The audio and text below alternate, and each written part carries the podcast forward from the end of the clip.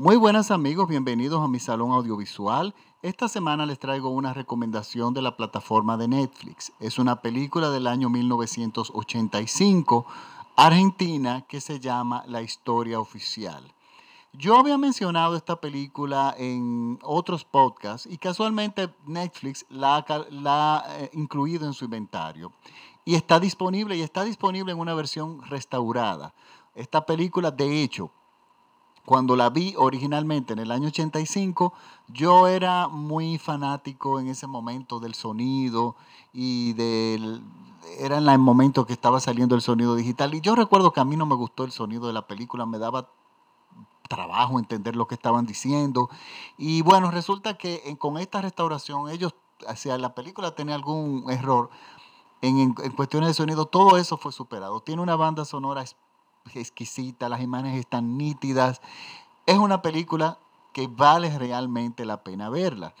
Y les cuento, esta película, la historia oficial, es una película en que yo divido el cine argentino.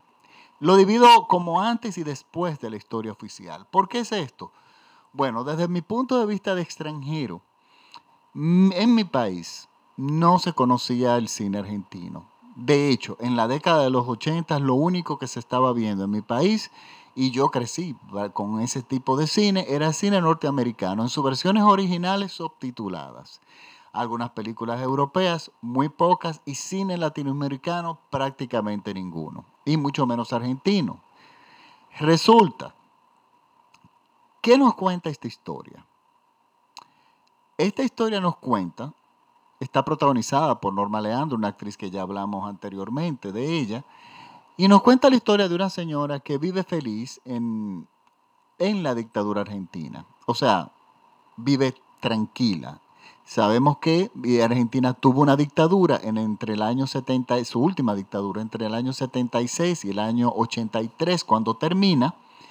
Es una dictadura que eh, finalmente tuvo que hacer la transición a la democracia por la presión internacional. Ellos también habían perdido la guerra de las Islas Malvinas, estaba la presión interna de, de los ciudadanos ya, estaba el escándalo internacional sobre los desaparecidos, los miles de desaparecidos durante la dictadura, están las madres de la Plaza de Mayo marchando, que eso es un eco internacional, y bueno, las cosas se fueron desquebrajando y la dictadura termina. Entonces, esta película se desarrolla en el año 83, en, creo que es en marzo, y la, dictadura termina en diciembre. O sea, unos pocos meses antes de que todo termine, ya cuando todo está cayendo.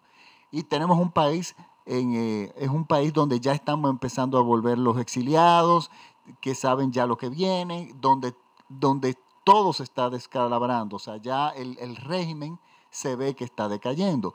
Pues ella es un personaje que vive a la espalda de lo que está pasando en su país. Nuestra protagonista es una mujer profesora de, una, de un bachillerato, profesora de la historia oficial, una, mujer que no cuestiona la historia. Sabemos que los libros de historia es lo primero que las dictaduras alteran.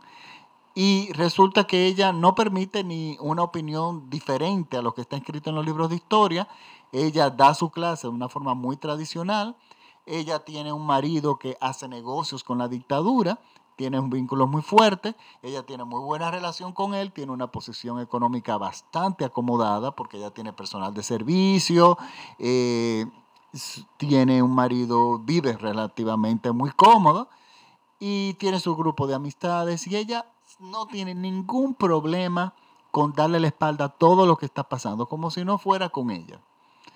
Eh, no tanto así como eh, yo no la culpo tanto porque realmente uno siente que el personaje es bastante ingenuo.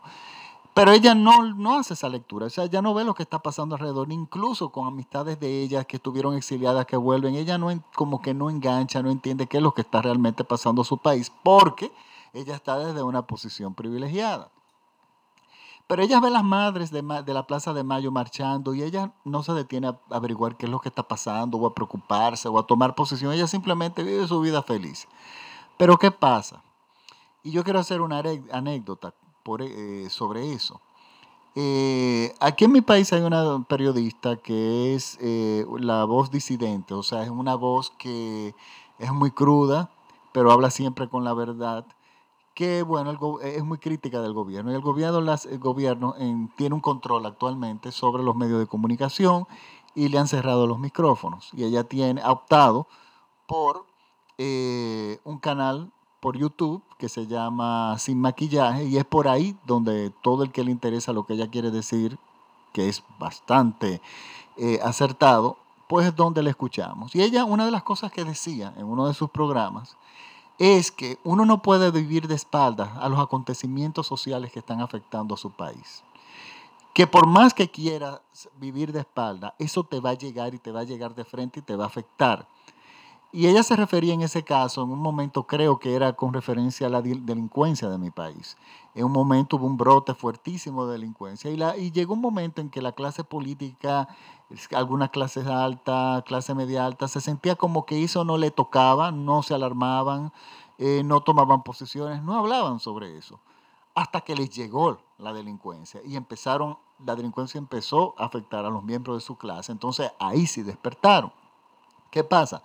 Lo que demuestra eso es que realmente uno no puede vivir de espaldas a lo que está aconteciendo en su país, por lo menos no por mucho tiempo. Y nuestra protagonista eso es lo que le pasa. Ella vive de espaldas relativamente, no toma posiciones, no se involucra, no quiere pensar en eso, ella simplemente se desconecta de lo que está pasando. Pero el país alrededor se está cambiando y eso a ella, a ella le va a llegar. ¿Cómo le llega? De una de las formas más terribles que no podemos imaginar. Ella tiene con su marido una niña de 5 años de edad. Esa niña es adoptada porque ella no podía tener hijos y se dio la oportunidad de una adopción y ella adoptó. Y ella tiene a su hija que la adora y tiene muy buena relación con su niña. Pero ella empieza a sospechar que esa niña que ella adoptó es hija de uno de los desaparecidos en la dictadura, de una pareja de desaparecidos en la dictadura. Y empieza a sentirse que ella formó, aunque sea ingenuamente, dándole la espalda a la realidad de su país o a lo que estaba pasando, inconscientemente ella formó parte de esa dictadura, adoptando irregularmente a una niña que pudo haber sido secuestrada.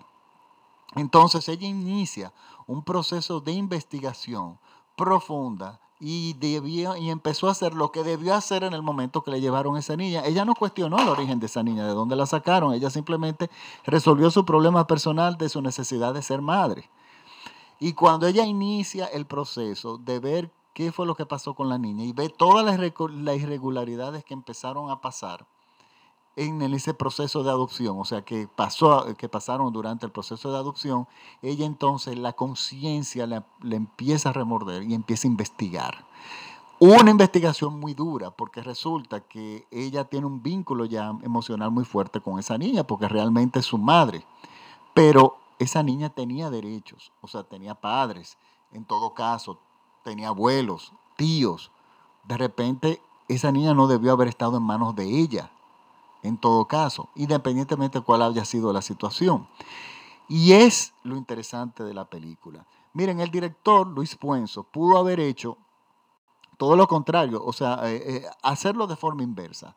Es más fácil contar la historia desde el punto de vista de los desaparecidos y, y victimizar y conseguir que el público se identifique con este personaje, con el personaje de los desaparecidos, porque son los, son los oprimidos.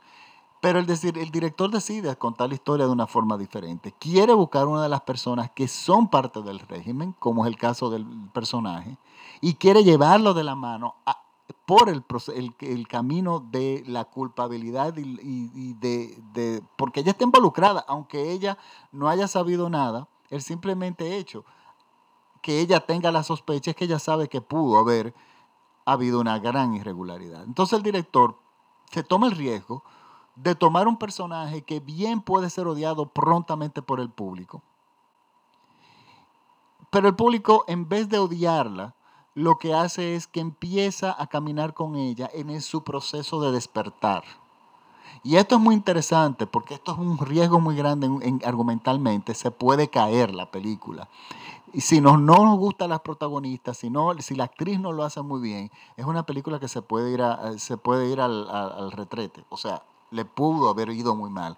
Pero no, el guion, la forma en que está escrito el guion y la forma en que nos va llevar la actriz, nos va llevando su personaje y lo va transformando a medida ella va intensificando sus averiguaciones, hacen que uno realmente se tome y o sea, realmente sienta las dimensiones de lo que fue aquella dictadura nosotros como espectador. Yo recuerdo, esta película, miren, ganó el Oscar como mejor película extranjera, ganó el Globo de Oro como mejor película extranjera, estuvo nominada a la Palma de Oro en Cannes y ganó Norma Leandro como mejor actriz.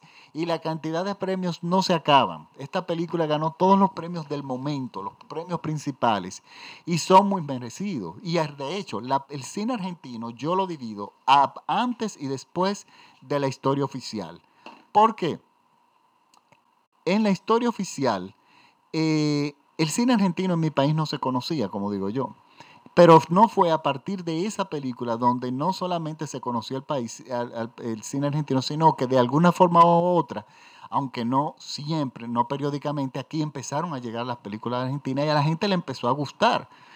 Y resulta que el cine ha sido muy bueno. No me canso de decir que los argentinos son muy críticos de su propio cine, lo cual no es nada malo, porque ellos simplemente demandan que sea cada vez mejor. Pero a nosotros fuera de Argentina, en mi país, nos gusta mucho. Y tienen nos gustan mucho los actores, nos gustan mucho las historias que cuentan. Y vemos cómo esta película demuestra la necesidad que tenía el pueblo argentino de expresarse artísticamente, de ser libres, de salir de una dictadura, porque estamos hablando de que la película es del 83 y ya en el 85, ya, eh, ya esa película mundialmente hizo que puso a Argentina en el mapa en, en, términos cinematográficos. El año anterior a esa película, desde en el 84, hubo otra película argentina que también fue muy famosa en mi país, que se llamó Camila, dirigida por María Luisa Benberg, una eh, protagonizada por Emanuel Arias, recuerdo, y una película hermosísima, bellísima, una historia de amor que marcó muchísimo a, muchas, a una generación en mi país. De hecho, muchas Camilas que andan por ahí es porque las madres y los padres le, le pusieron ese nombre a raíz de la película. Y es que estamos viendo que inmediatamente cae una dictadura, la libertad, los artistas inmediatamente empiezan a expresarse. Y lo mismo pasó en España. Señores, Mark, España con la muerte de Franco, hubo un boom que este señor tuvo frenada a la, expresión artística, a los artistas, a los ciudadanos, por una cantidad enorme de años. Y de repente, ¡wow! Muere Franco y todo empieza a florecer. Y lo mismo le pasó a Argentina. Y esta película es importante porque esta es la película que, está, eh, que divide el cine anterior y el nuevo cine argentino. Esta es mi humilde opinión, pero estoy completamente seguro de eso, porque eso fue lo que yo viví.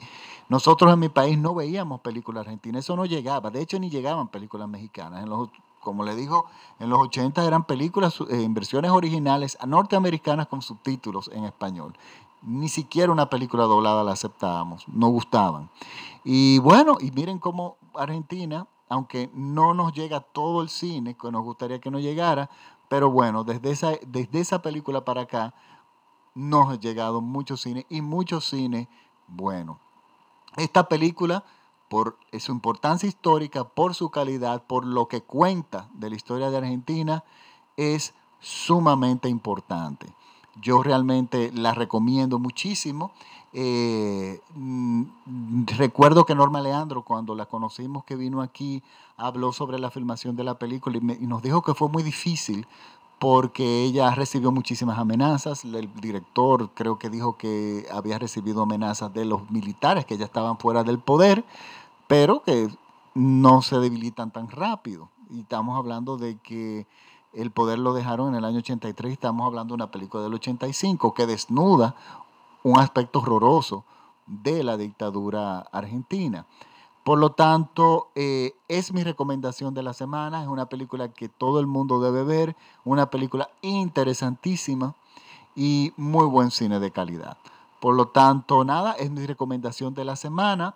Eh, les pido disculpas, mi intención siempre es subir los podcasts los viernes, pero voy a hacer una pequeña rabieta aquí. Resulta que en mi país, en pleno 2018, en pleno 2018, nosotros estamos teniendo una crisis terrible energética.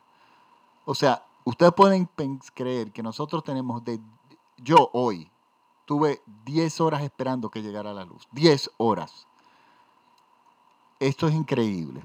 Pero eso es lo que nos toca. Entonces, ¿qué pasa? Resulta que a veces estoy haciendo los podcasts y se va la electricidad a medida que a mitad de un podcast tengo que iniciarlo de nuevo. Y bueno, en este próximo mes ellos anunciaron que eso se va a mantener así. Así de sencillo, le dicen a la población sin explicaciones de ningún tipo, por lo menos explicaciones que nosotros no eh, aceptemos como válidas. Y bueno, a veces subiré los podcasts mientras esto siga los viernes, si tengo suerte, a veces los sábados. Y si ustedes ven que en un domingo no lo he subido, es porque estoy luchando con este tema de la electricidad que mi país no tiene todavía en el año 2018. Esto es increíble.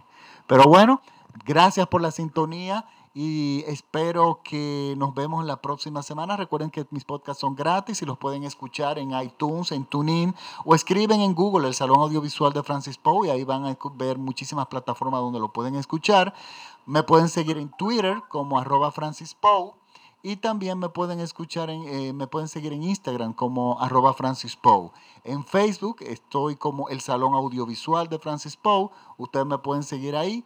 Y ahí yo cuelgo los, los enlaces de las diferentes plataformas donde pueden escuchar mis podcasts y muchísimas otras cosas, incluyendo música de cine, eh, noticias eh, de películas en las plataformas virtuales, etcétera, etcétera. Por lo tanto, nada, muchísimas gracias por la sintonía y nos vemos si la electricidad de este país me permite hacer el próximo podcast, porque vuelvo y digo y sigo con mi rabieta que en el año 2018 es inaceptable que nosotros, todavía los ciudadanos de mi país, tengamos que tener que lidiar con una falta de energía básica eléctrica para poder vivir. Pues bueno, muchísimas gracias y nos vemos hasta la próxima semana. Chao.